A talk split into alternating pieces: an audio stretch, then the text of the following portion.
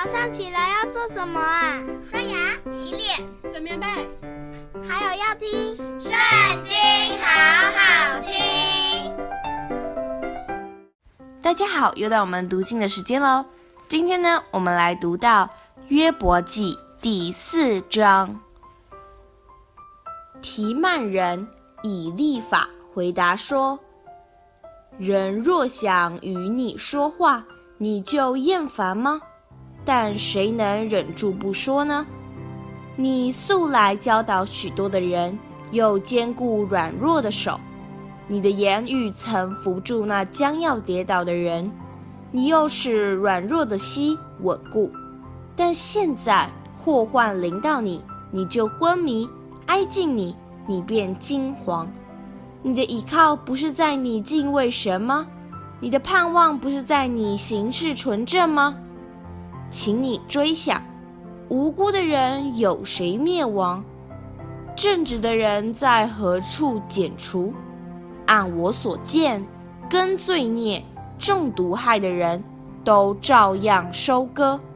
神一出气，他们就灭亡；神一发怒，他们就消没。狮子的吼叫和猛狮的声音，尽都止息。少壮狮子的牙齿也都敲掉，老狮子因绝食而死，母狮之子也都离散。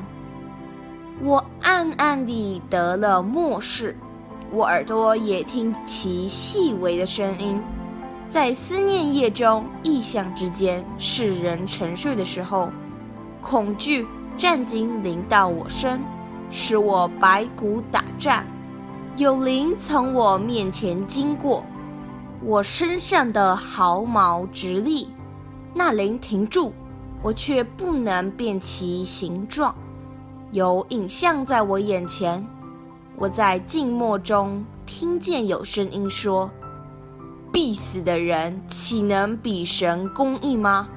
人岂能比造他的主洁净吗？